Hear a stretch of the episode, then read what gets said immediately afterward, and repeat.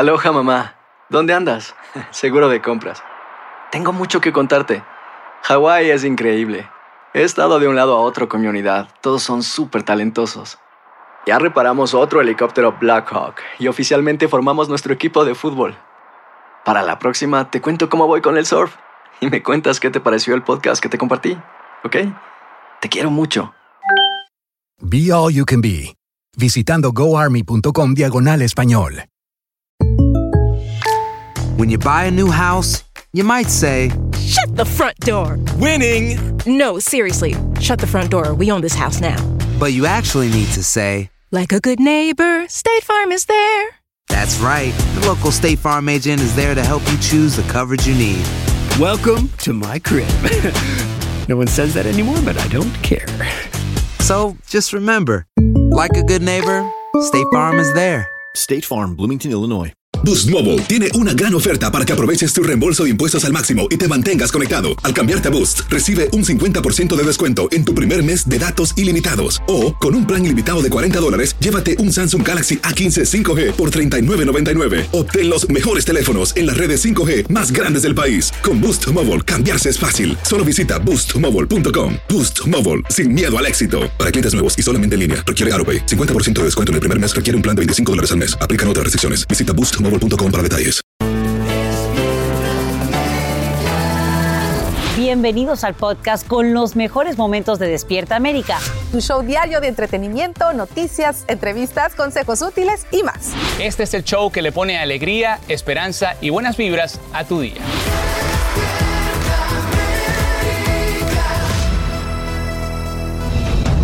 Buenos días, gracias por amanecer con nosotros en Despierta América. Comenzamos con lo más reciente de la guerra en Ucrania, Sacha.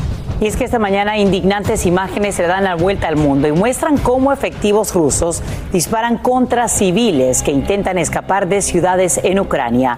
Ambas partes tienen hoy una tercera ronda de conversaciones y Rusia anuncia un cese temporal del fuego que permitiría realizar evacuaciones. Sin embargo, los corredores humanitarios llevarían a ese país o a Bielorrusia destinos que una mayoría de ucranianos rechaza, como nos dice Nuria Garrido en vivo desde Leópolis. Nuria, cuéntanos. Hola, ¿qué tal? Buenos días para vosotros, compañeros. Pues sí, dejamos atrás un fin de semana nefasto en el que Rusia ha violado el alto al fuego que habían pactado para que en algunas ciudades, como especialmente Mariupol, los civiles pudieran ir dejando atrás estas ciudades. También otra ciudad muy castigada y que se encuentra a 20 kilómetros de la capital está siendo Irpin. Hemos visto algunas imágenes desoladoras de cadáveres en la calle, de civiles saliendo corriendo, incluso de periodistas que tampoco podían ejercer su trabajo por la dureza de las tropas rusas. Por lo que respecta a donde yo me encuentro aquí en Lviv, hoy hemos podido salir aquí a la calle a hacer esta conexión. Cuesta muchísimo conseguir eh, los permisos para poder grabar y como veis ahora mismo está nevando. El frío se va a incrementar todavía más en los próximos días y aquí en la ciudad donde más caos hay es en la estación de trenes. Allí eh, la estación de trenes es el punto de salida para muchísimos ucranianos y de allí ya parten especialmente hacia Polonia. Recordemos que ahora mismo ya más de 1,7 millones de personas habrían abandonado el país tras la tragedia que estamos viviendo. Recordemos que hoy es el día número 12 de guerra eh, y esto tiene pinta de que va a seguir todavía más porque las tropas rusas ahora mismo también están bombardeando con mucha dureza en las zonas cercanas a la capital. Nuria, y queríamos saber cuál es la reacción de Ucrania a esta propuesta que hace Rusia en las últimas horas de corredores humanitarios. Efectivamente, el gobierno ucraniano tacha de absurda esta propuesta, porque lo que está diciendo el gobierno ruso es os voy a facilitar corredores humanitarios, pero el destino de este sería Bielorrusia o Rusia. Recordemos que los ucranianos no quieren ir a esta parte de, estos países porque son los que los están atacando, prefieren ir a la otra parte de, de Europa. Así que el gobierno ucraniano insiste en que se pare el alto al fuego en las zonas que se había pactado para que todos eh, los ucranianos puedan abandonar el país y puedan desplazarse a países más cercanos como Polonia, Rumanía, Moldavia y puedan huir de esta guerra que está eh, cada día va más sin piedad, atacando a niños, a civiles, a periodistas y cada día va a ir a más, por desgracia, compañeros. No, y esas imágenes eh, que le dan la vuelta al mundo de lo único que quedó de una familia que intentaba huir precisamente fueron sus maletas y sus restos. Nuria Garrido, te agradecemos por brindarnos estos detalles en vivo desde Leópolis, en Ucrania.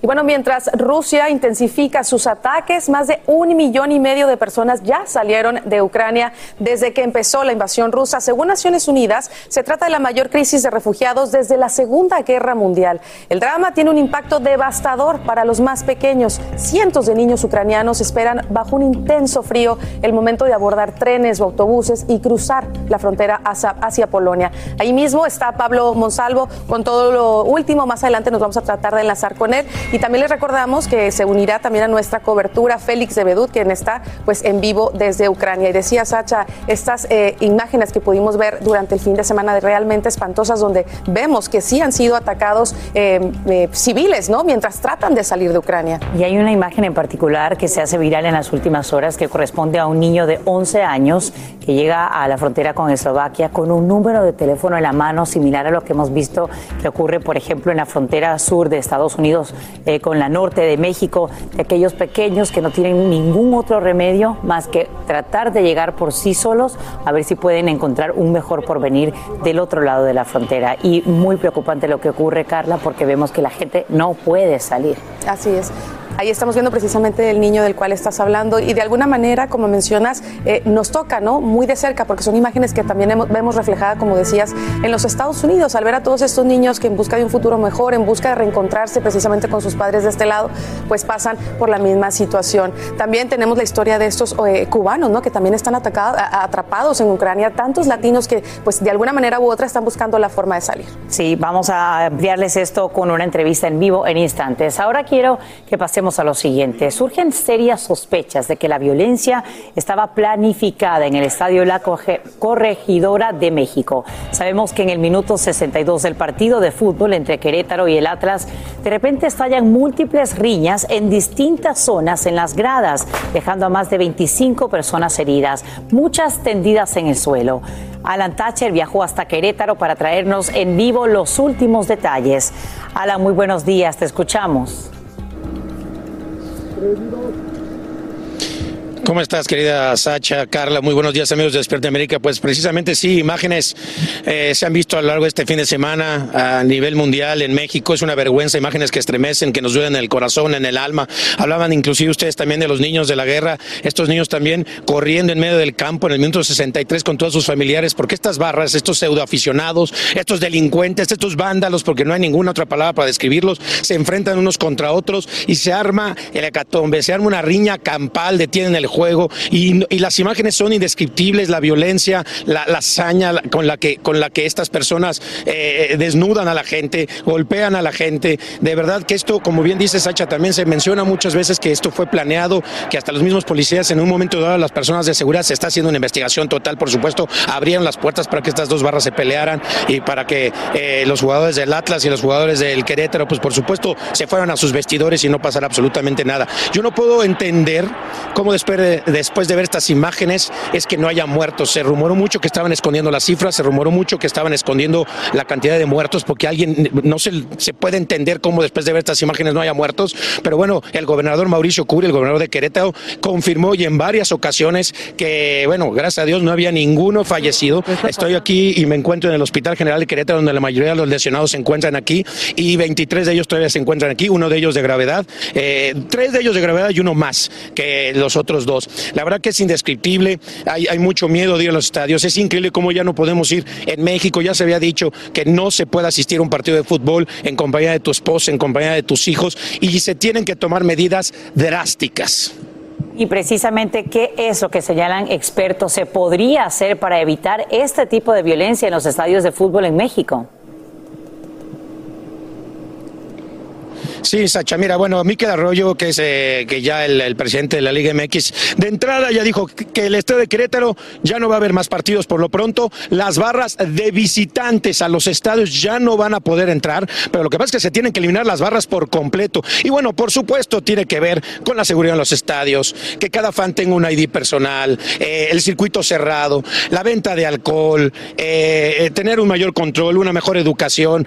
De verdad que se pueden hacer muchísimas cosas, ya se venía advirtiendo En Argentina se hizo este, este, este, esta situación en la cual ya las barras de los visitantes, los aficionados del equipo visitante ya no podían asistir a los estadios. Se está siguiendo ese modelo, se tiene que seguir ese modelo ya. Ya las barras de los visitantes no pueden visitar los estadios. Así que de entrada esa es la primera regla, pero de todas maneras se tienen que hacer muchas más. Y la investigación, por supuesto, sigue su curso. Hay muchísimas personas de los agresores. Las imágenes ya se ven, ya se sabe quiénes son. Y al día de hoy, estamos hablando casi 48 horas después, no hay un solo detenido. Así que así están las cosas desde Querétaro, lo seguimos informando. Y voy a tener una entrevista más adelante, también por supuesto con John de Luisa, que es el presidente de la Federación Mexicana de Fútbol, que nos va a aclarar muchísimas dudas. Voy con ustedes. Estamos pendientes y te agradecemos, eh, querido Alan, por brindarnos estos detalles en vivo desde Querétaro, de esto que es una noticia en desarrollo que causa conmoción no solamente en territorio mexicano, sino a nivel internacional, Carla. Y es vergonzoso, y lo que decía Alan, bueno, tienen que investigar porque hay muchos testimonios de gente que dice que sí, que sí hubo muertos, que fueron testigos de los cuerpos tendidos en el piso, bañados en sangre, así que ojalá que de verdad logren dar con el paradero de estos delincuentes. Es vergonzoso que esto siga sucediendo. Vamos a pasar con ustedes, muchachos. Y perdón el agregar, pero es que además el fútbol debe ser pasión, pero no es pasión que llegue a esos niveles y la manera en cómo se está manejando. O sea, niños involucrados, ¿cuál es el ejemplo que se está dando? Es triste, es vergonzoso realmente tener que ser testigos de esto. Buenos días, muchachos. Buenos Fran, días, mi Raúl, y Qué buenos bueno días, que están con nosotros. Oigan, seguimos hablando en este caso de México de alguien que queremos mucho y es que hasta esta hora de la mañana conocimos que se complica el estado de salud del gran actor, del conocidísimo actor César Bono. Esto sucedió, Fran, luego de que reportáramos que hace unos días lo hospitaron de emergencia, ¿te acuerdas? Sí, Por un- claro, por, por- por la una úlcera, claro, me acuerdo. Este fin de semana, bueno, tuvo que ser operado debido a algunas complicaciones y ya se reporta que su estado de salud es delicado, familia. El actor mexicano apareció en redes sociales hace unos días, dando a conocer que se encontraba estable, que estaba fuera de peligro. Sin embargo, mi Raúl. El panorama es otro, Frank. Dicen que presentó una perforación, en este caso en la primera parte del intestino delgado, que se conecta con el estómago, lo que por supuesto lo pone en estado crítico. Nosotros vamos a estar muy pendientes. Esas imágenes que estamos viendo allí es de un monólogo que se llama El Cavernícola, que él lleva años presentándolo. Sí. Es extraordinario actor, su voz tan particular, su manera tan, tan particular de, de expresar, de comunicarse. Le deseamos todo lo mejor. No, es único, la verdad. Y sí, le enviamos toda la buena energía del mundo para que se pueda recuperar pronto y que la noticia que estemos comunicándoles a ustedes sea totalmente distinta.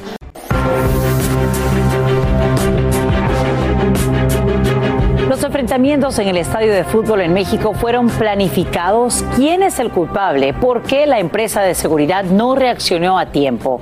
¿Están o no ocultando información?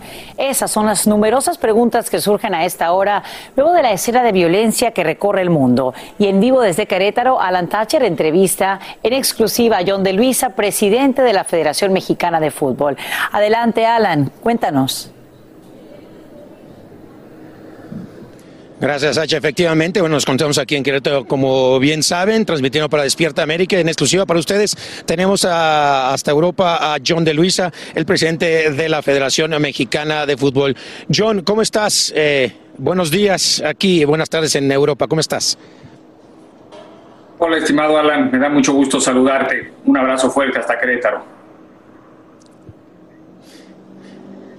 Un abrazo fuerte, amigo. Me imagino que, bueno, estás al pendiente, por supuesto. Las imágenes son impactantes, son estremecedoras. Me imagino, John, que como todos los mexicanos estamos indignados y, y- y estamos enojados con esta situación, ¿no? Así es, Alan, indignados, avergonzados y con el compromiso de que este tipo de acciones violentas no regresen nunca más a los estadios en México. Sí, sé que vas a regresar para esta junta extraordinaria de dueños en las cuales pues, se van a tener que tomar decisiones drásticas. Eh, ¿Nos podrías adelantar algo de lo que se podría decir? Eliminar estas barras de que tanto se ha hablado hace mucho tiempo y no se ha podido conseguir, de quizá de la, vender menos alcohol, de más seguridad, circuitos cerrados quizá en los estadios, de, de- de los equipos de seguridad. ¿Algo que nos pudieras adelantar de esta junta extraordinaria para que ya se tomen decisiones concretas? Sí, Alan, de- desde luego eh, podemos adelantar, aunque las noticias definitivas las tendremos el día de mañana terminando la, la asamblea y cuando también termine de eh, sancionar la comisión disciplinaria. Por un lado, la comisión disciplinaria verá cuáles eh, sanciones son las que le tocan tanto al Club Querétaro como al estadio. Ahí podemos esperar eh, sanciones drásticas, sanciones ejemplares, obviamente limitadas hacia el ámbito que le toca a la comisión disciplinaria. Y por el otro lado, en la Asamblea Extraordinaria de la Federación Mexicana de Fútbol, en este caso de la Asamblea de Liga MX, podremos ver unas sanciones también extraordinarias hacia el Club Querétaro por un lado y hacia el funcionamiento de los grupos de animación a nivel eh, de la liga, a nivel de la industria. Veremos medidas estrictas que se tendrán que implementar a cortísimo plazo y que nos garanticen esta seguridad hacia mediano y a largo plazo. Alan, seguramente mañana veremos cosas extraordinarias que nos comprometan a todos como industria para que este tipo de situaciones nunca más vuelvan a suceder en el fútbol mexicano. Nunca más, nunca más, John. Eh, te hago esta pregunta porque todo el mundo le está diciendo por aquí, se decían que, eh, no sé qué piensa, estaba eh, coludido, que estaba planeado, que en cierto minuto se iban a abrir estas puertas para que la barra del Querétaro pudiera entrar asustada la barra de, del Atlas, que, que el equipo de seguridad y que la gente de seguridad estaba también coludida. ¿Qué puedes decirnos de esto?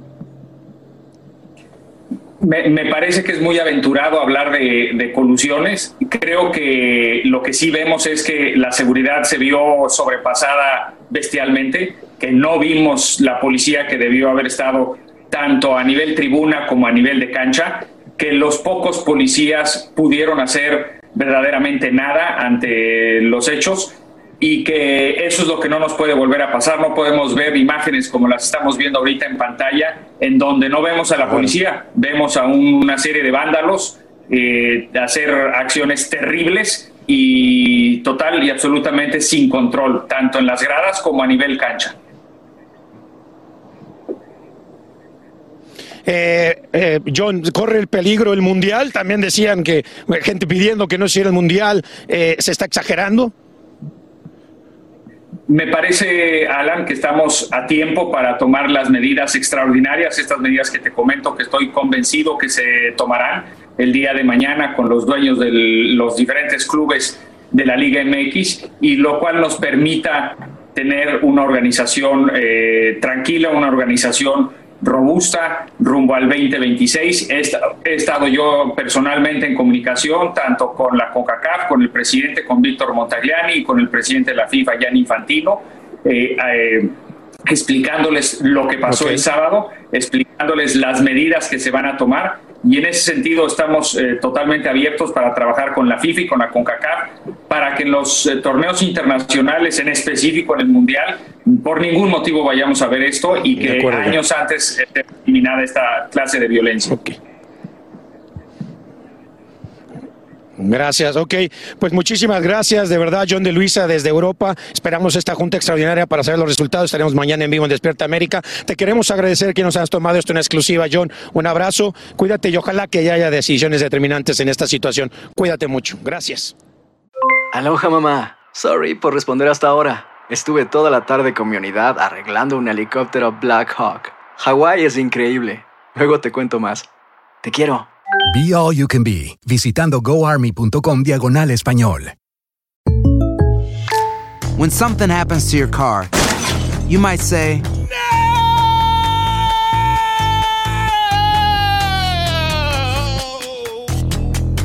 My car!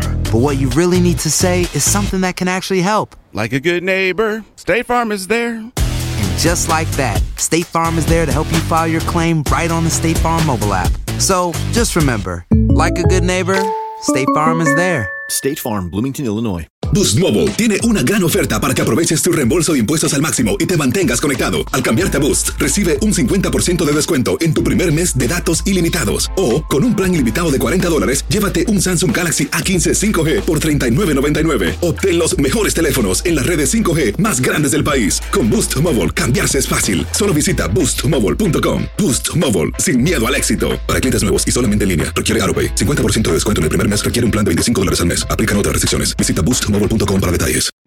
Estás escuchando el podcast que te alegra la vida, el de Despierta América. América Primero te presentamos el perfil del mandatario ucraniano Volodymyr Zelensky. Hoy, Angélica González nos lleva a conocer a Putin. Vladimir Vladimirovich Putin. Esa es la principal amenaza de hoy para el mundo occidental y parece que la vida lo formó para desempeñar ese rol. Nació el 7 de octubre de 1952 en Leningrado, lo que es hoy San Petersburgo, Rusia. Su primer gran revés lo sufrió siendo un niño, cuando tuvo que crecer en una familia sustituta a la que le habían mandado sus padres biológicos. Según sus biógrafos, la época más dura para Putin, que lo llevó a perder la confianza en los humanos y ganarla en los animales, según dicen sus únicos amigos. Aseguran los expertos que es un hombre al que le encanta ganar notoriedad. Ha sido nombrado en repetidas ocasiones como el hombre más poderoso del mundo por la revista Time. Putin se inscribió en la KGB a los 16 años y ostenta el poder del país más grande del mundo desde hace más de 20. Cristiano ortodoxo, muy privado, no bebe alcohol y es un buen cantante para su círculo cercano. Desde los 14 años entrena judo. De hecho, tiene dos libros publicados sobre este arte marcial. También ama el hockey. Su carrera política comenzó cuando el alcalde de su ciudad natal lo convierte en su mano derecha. Años después llega a Moscú hasta que en 1999 asume la jefatura del gobierno de Boris Yeltsin. Cuando este renunció, se convirtió en presidente de Rusia y luego de una pausa retomó el poder en 2012. Según registro, solo tiene 12 consultores en su gobierno. Permanece rodeado de un grupo nutrido de periodistas y fotógrafos acreditados por su régimen, quienes lo exhiben como un hombre fuerte y viril. No es raro verlo con el torso desnudo a caballo o montando una potente moto Harley Davidson. Putin tiene dos hijas reconocidas con su primera esposa, Ludmila, a quien según investigadores abusó físicamente. También se le conoce una supuesta amante, Alina Kabaeva, gimnasta olímpica 31 años menor, con quien supuestamente habría procreado cuatro niños, todos hoy escondidos en ciudades subterráneas en Siberia y otras zonas seguras. Aunque se vende a sí mismo como un hombre del pueblo, su riqueza se estima en más de 100 mil millones de dólares. Pero investigarla es el tema más peligroso en Rusia. Quienes se han atrevido están presos o muertos. Es llamado el hombre de acero por ser la cabeza de una de las mayores potencias nucleares. Rusia cuenta con 5.977 ojivas. Por eso, la pregunta repetida es cómo podrá el mundo detener a Vladimir Putin. Y bien, muchos dicen que el icono de la riqueza de Putin es su yate, hasta ahora libre de toda sanción y que cuesta unos 100 millones de dólares. El presidente ruso, con respaldo de la gente, logró alterar la constitución y continuar en el poder hasta más allá del 2024, cuando terminaría su periodo presidencial. E incluso podría hacerse reelegir hasta el 2036, lo que lo convertiría en uno de los dirigentes Sacha que más tiempo ha estado en el poder de Rusia y superaría al dictador Stalin, que duró 29 años. Con esto regreso contigo. Angélica González, gracias por este informe. Y hoy, por segunda vez, una caravana de hasta dos millas de largo causaría caos en el tráfico de la capital federal. La integran cientos de camioneros en protesta por los mandatos de vacunación y otras restricciones. El llamado convoy del pueblo hace ya que el Capitolio se declare en emergencia, como nos cuenta Edwin Pitti en vivo desde Washington, D.C. Y Edwin, queremos saber qué le exigen al presidente Biden. Cuéntanos.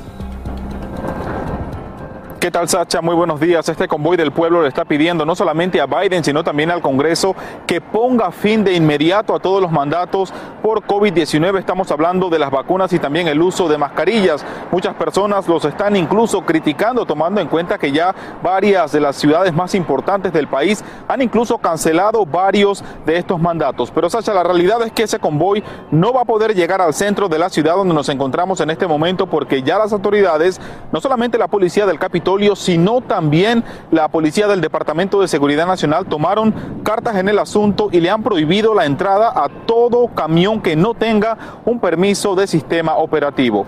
Uno de los manifestantes conversó con nosotros y esto fue lo que dijo. Escuchemos. I'm a patriot, and I always have been, and um, I'm really outraged at what's been done to the country under COVID. My father was a truck driver, and he was a firm believer in just being able to work without any mandates or government overreach.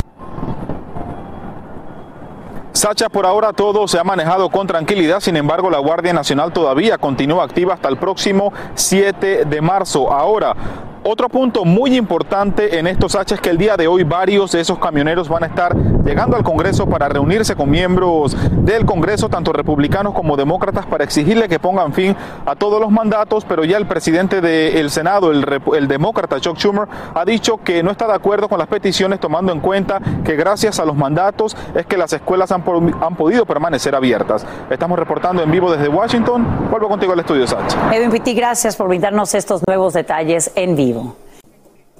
Encarcelados y bajo la amenaza de bombas rusas, así están hoy nueve cubanos varados en Ucrania, entre ellos tres mujeres. El grupo lleva varias semanas en un centro de detención a unas 100 millas de la capital ucraniana. Cruzaron la frontera desde Rusia con la intención de solicitar asilo político en la Unión Europea en enero. Para saber qué piden ahora estos desasparados migrantes, conversamos en vivo con Josiel Hernández, quien está en una cárcel de inmigración en territorio ucraniano. Josiel, muy buenos días. Gracias por estar con nosotros en Despierta América.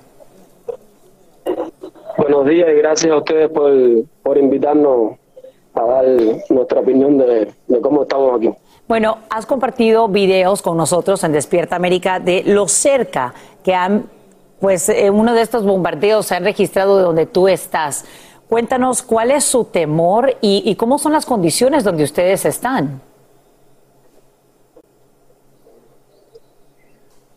Bueno, eh, el bombardeo que, que pudimos grabar en los videos fueron los primeros que cayeron cerca de aquí porque inmediatamente los guardias nos llevaron al refugio, que supuestamente es un refugio para ellos, pero es un sótano de la misma prisión donde estamos.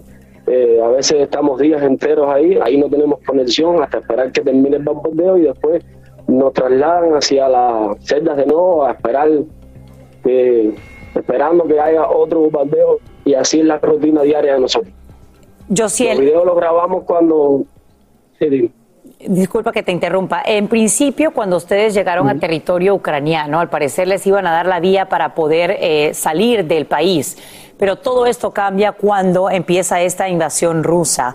¿Cuál es la situación ahora? ¿Qué explicación les dan para no dejarlo salir?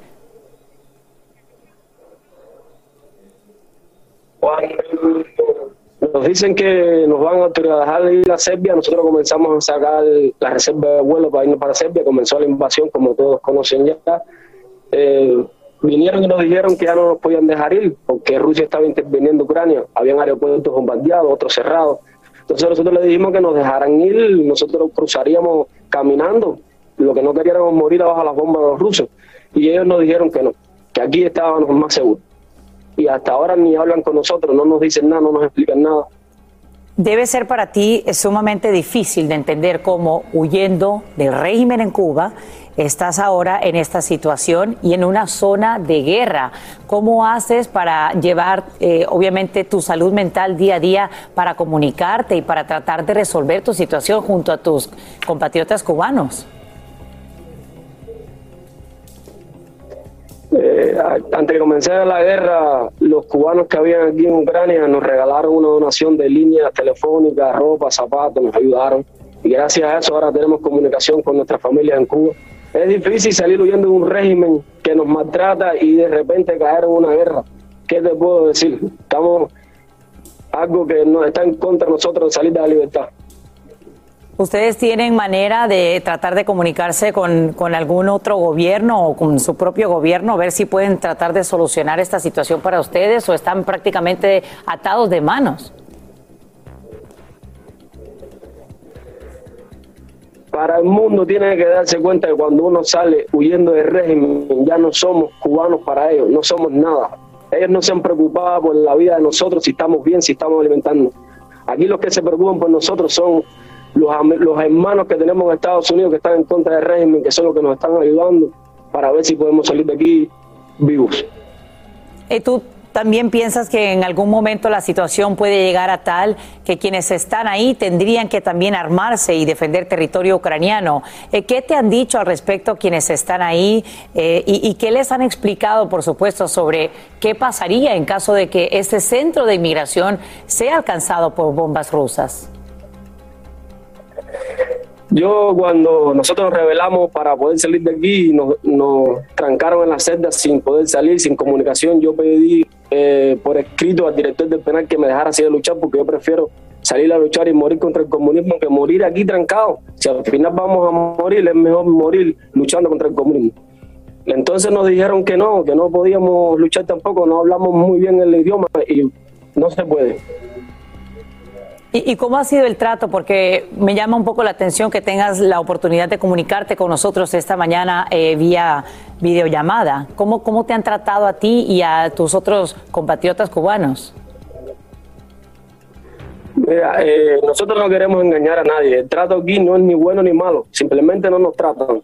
Nos dejan el teléfono porque a revelarnos, porque no nos dejaban el teléfono tampoco. Parece que ellos dijeron hay que darle el teléfono para que estén tranquilos es la única forma que ellos van a estar tranquilos, que se comuniquen con las familias en Cuba, que no saben todo lo que están pasando, pero por lo menos saben que estamos vivos. Y hasta ahora no nos quitan el teléfono por lo menos tienes e, esa manera de poder eh, pues pedir ayuda y con la esperanza ¿no? de que alguien pueda intervenir con ustedes.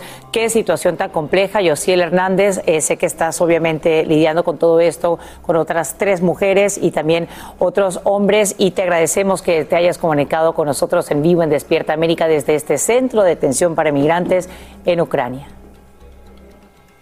Gracias a ustedes por la invitación y ayudarnos a poder salir de aquí la noticia por el mundo entero. Bien, su intención sería en primera instancia pues tratar de llegar a España y estaremos muy pendientes de lo que pueda ocurrir con este caso. Vamos ahora a lo siguiente.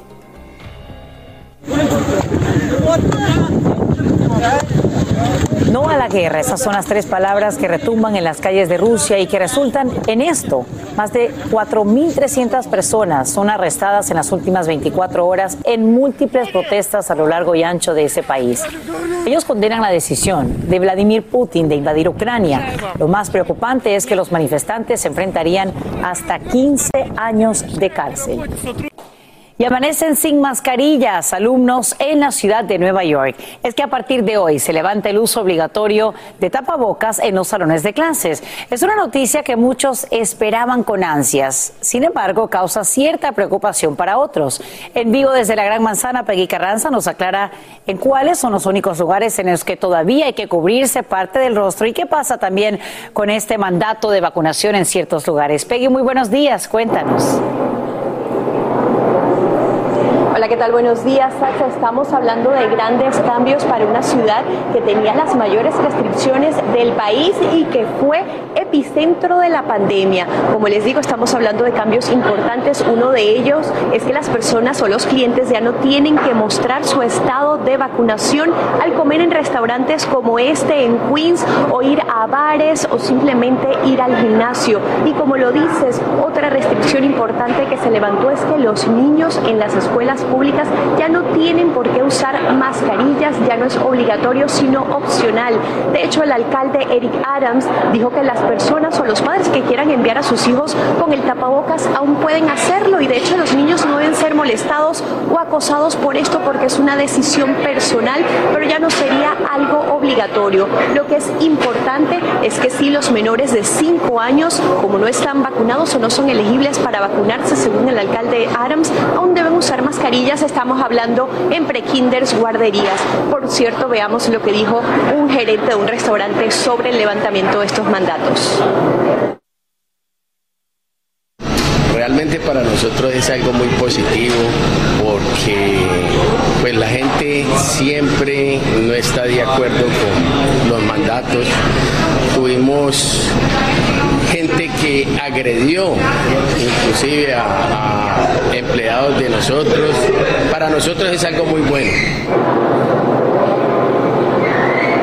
Y esta decisión la tomó el alcalde porque dice que han bajado los contagios y las hospitalizaciones. Por otra parte, aún se debe usar mascarillas en el transporte público, centros médicos, así como hogares para ancianos. Además, en Broadway también todavía se requiere por lo menos hasta finales de abril, Sacha. Bien, Peggy Carranza, te agradecemos por aclarar todas estas dudas en vivo desde la ciudad de Nueva York.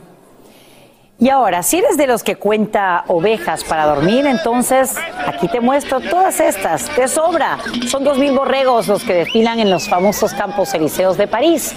Es una marea de lana blanca que invade la avenida más bonita del mundo durante esta Feria Internacional de Agricultura, bajo los gritos de pastores, la música de flautas y los cantos. no sé si es correcto decir qué divertido qué frustrante. Depende de qué punto lo veas. Hacer tequila, don Julio, es como escribir una carta de amor a México. Beber tequila, don Julio, es como declarar ese amor al mundo entero. Don Julio es el tequila de lujo original, hecho con la misma pasión que recorre las raíces de nuestro país. Porque si no es por amor, ¿para qué? Consume responsablemente. Don Julio Tequila, 40% alcohol por volumen, 2020. Importado por Diageo Americas, New York, New York. When something happens to your car, you might say,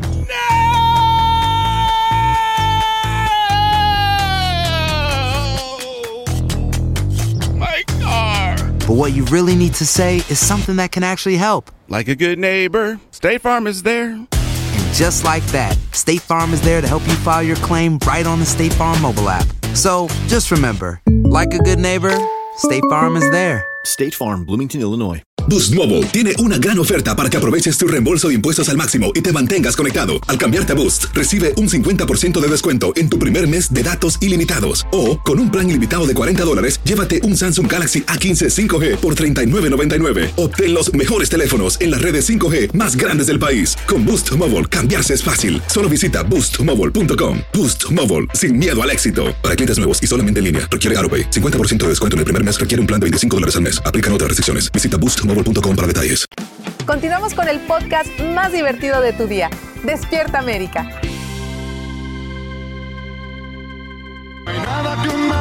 Eso, eso. Buenos, buenos días. No había tenido la oportunidad de saludar a los compañeros. Buenos, Buenos días, Carlitos. Sí, sí, Lucita. Buenos días, mi Chucky. Oigan, esta historia a mí no me deja de sorprender del Tinder, Tinder Swindler. Seguro ya vieron la serie. Bueno, pues parece que el karma ya le llegó a este personaje, Simón Leviev, o el estafador de Tinder, como les decía, pues que ganó fama absoluta con este documental de Netflix.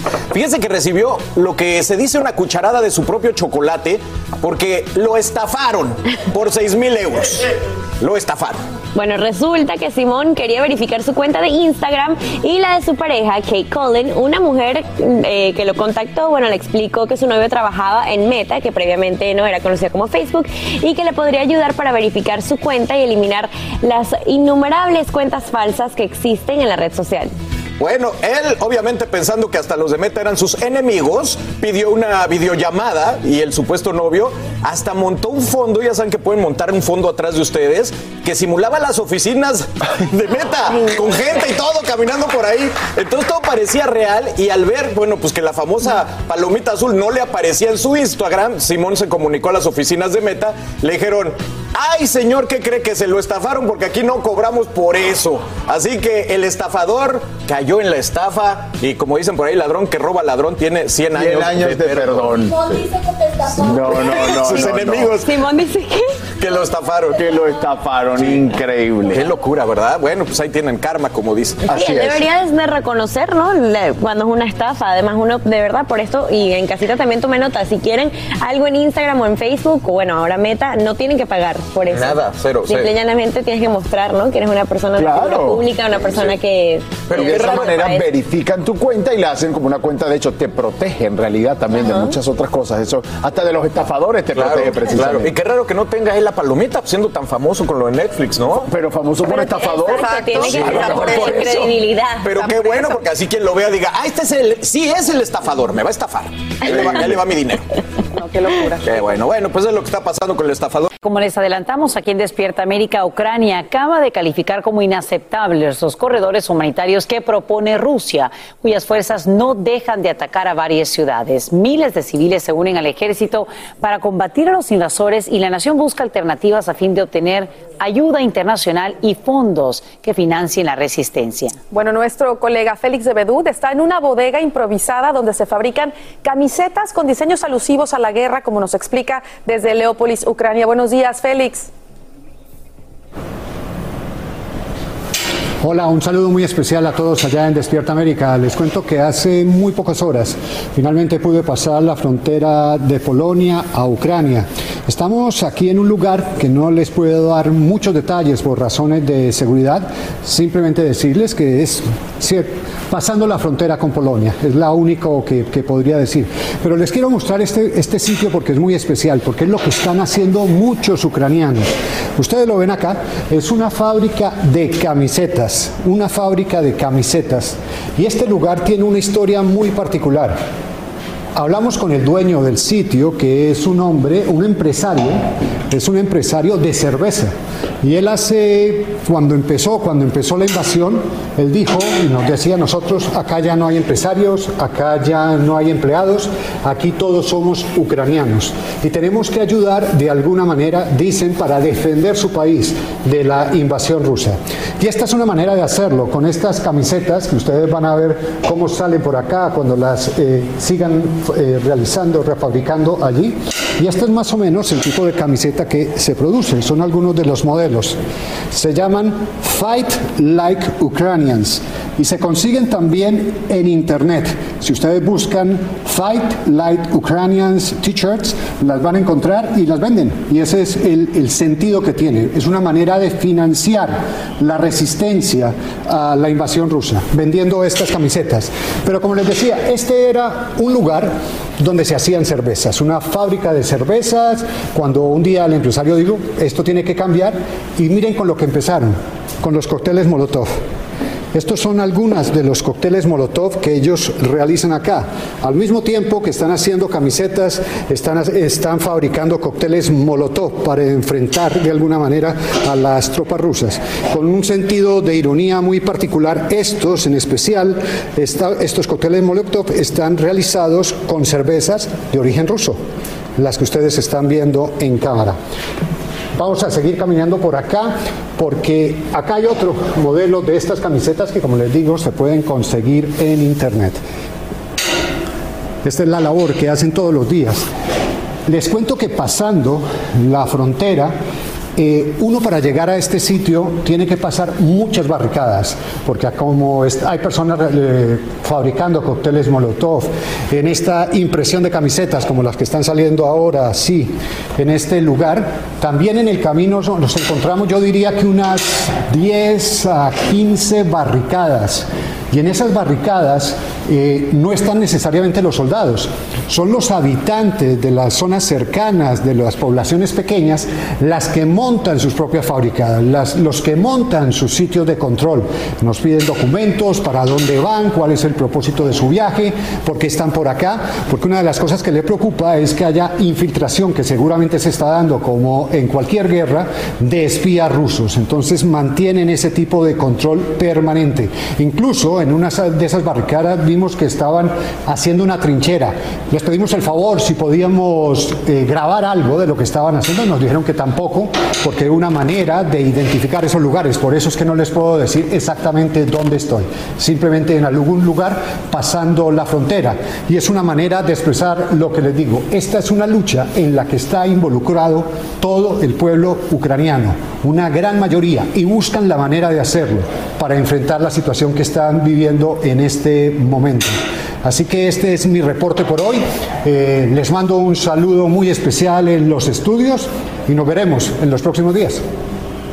Félix de Bedú, gracias por brindarnos pues este impulso que hacen ucranianos para mantenerse firmes y por supuesto para apoyarse entre sí independientemente de dónde están en la sociedad. Y bien, volvemos aquí a suelo estadounidense, donde te cuento se disparan los precios de la gasolina y alcanzan niveles récord.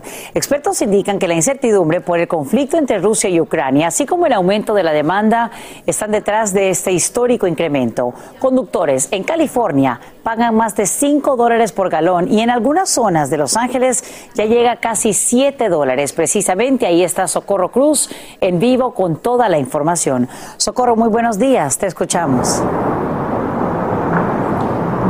Hola, ¿qué tal, Sasha? Muy buenos días, feliz lunes. Voy a comenzar hablándoles a nivel nacional cuando el promedio del precio nacional del combustible supera ya los 4 dólares con 16 centavos por primera vez, Sasha, en más de una década.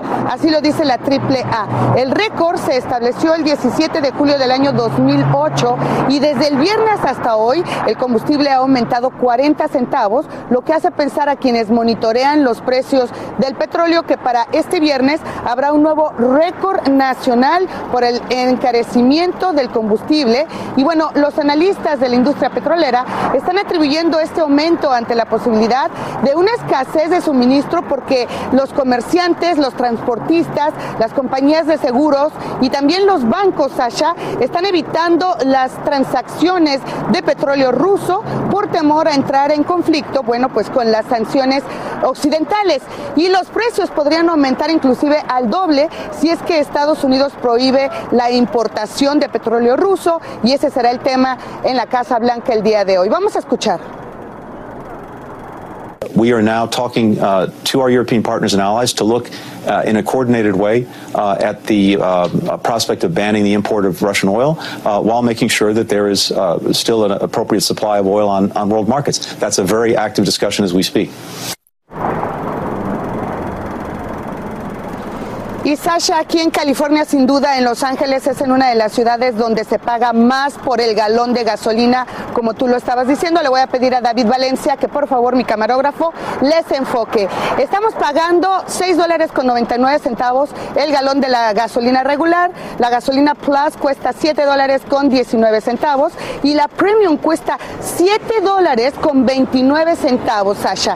Mientras que a nivel nacional, si te comento, está a punto de romperse un récord establecido hace una década, aquí se han establecido 27 veces nuevos récords en los últimos 29 días. La gasolina ha aumentado 31 ocasiones en 34 días. Esa es la situación. Soy Socorro Cruz, vuelvo contigo. Preocupante, Socorro, te agradecemos por informarnos en vivo desde Los Ángeles y ahí a tus espaldas como que se cayó el número 6 de las 6.99 de regular, pero vemos obviamente los precios por las nubes, 7 y pico. Gracias por informarnos en vivo. Aquí hablamos sin rollo ni rodeo.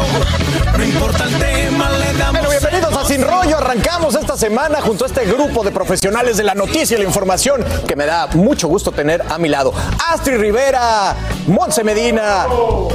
Lourdes Steffen. Ay, Marcela Sarmiento. ¿Qué tal? Buenos días. Y el único, Yomari Goizo. Estoy buscando mi luz. Muy bien.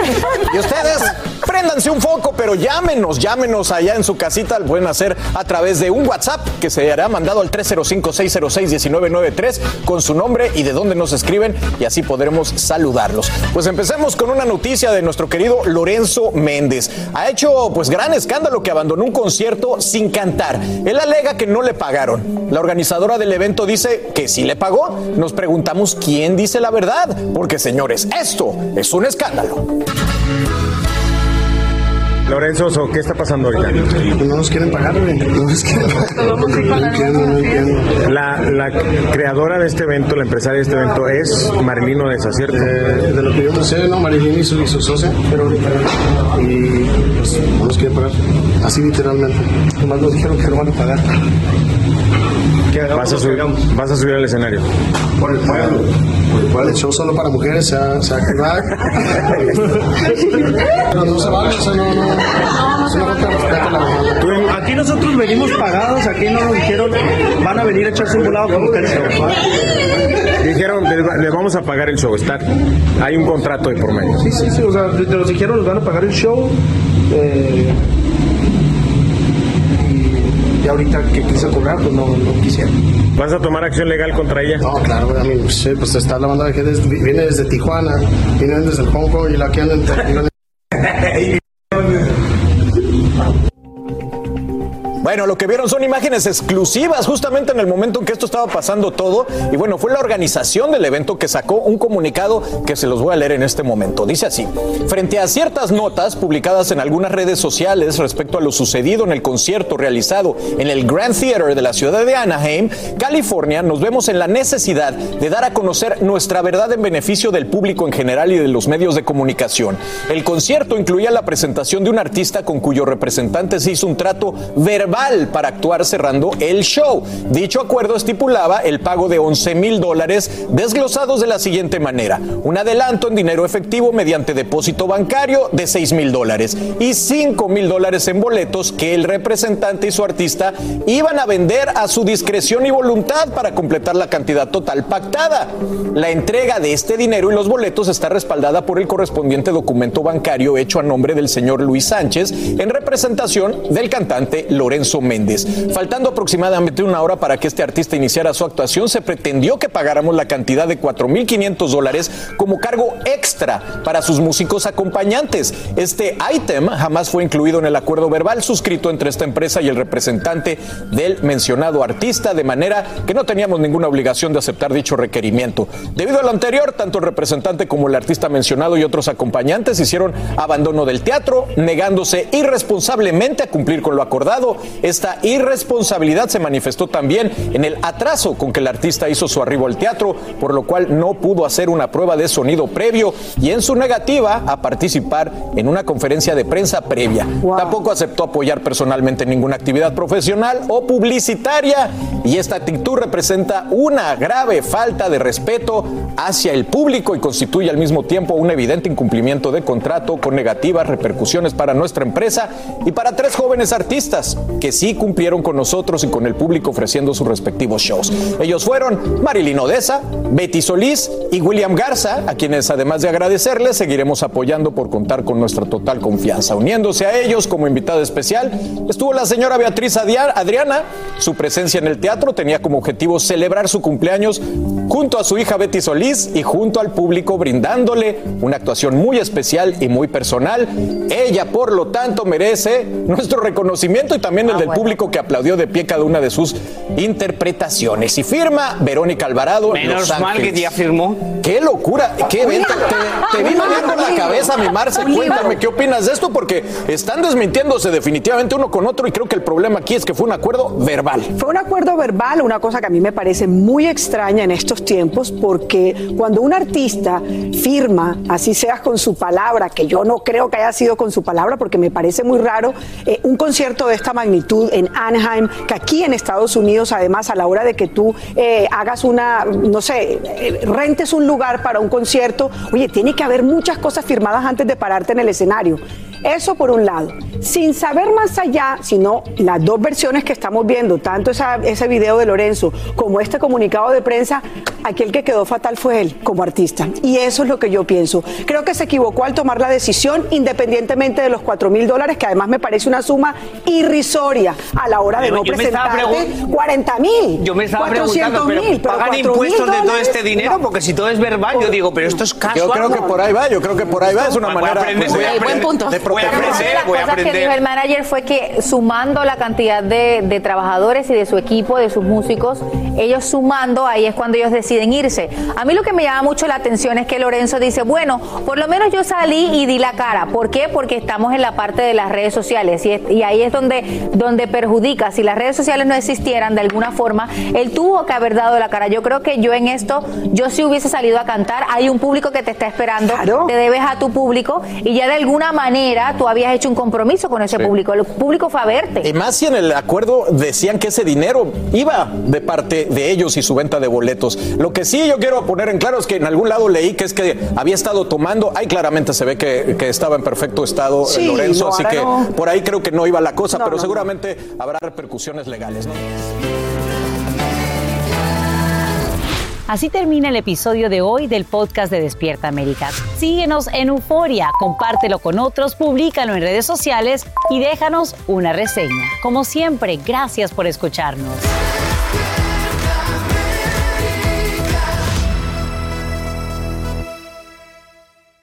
Boost Mobile tiene una gran oferta para que aproveches tu reembolso de impuestos al máximo y te mantengas conectado. Al cambiarte a Boost, recibe un 50% de descuento en tu primer mes de datos ilimitados. O, con un plan ilimitado de 40 dólares, llévate un Samsung Galaxy A15 5G por $39.99. Obtén los mejores teléfonos en las redes 5G más grandes del país. Con Boost Mobile, cambiarse es fácil. Solo visita boostmobile.com. Boost Mobile, sin miedo al éxito. Para clientes nuevos y solamente en línea, requiere AroPay. 50% de descuento en el primer mes requiere un plan de 25 dólares al mes. Aplican otras restricciones. Visita boostmobile.com para detalles. Familia querida de Univisión, aquí Lucero para decirles que no se pueden perder el gallo de oro. Lunes a viernes a las 9 por Univisión.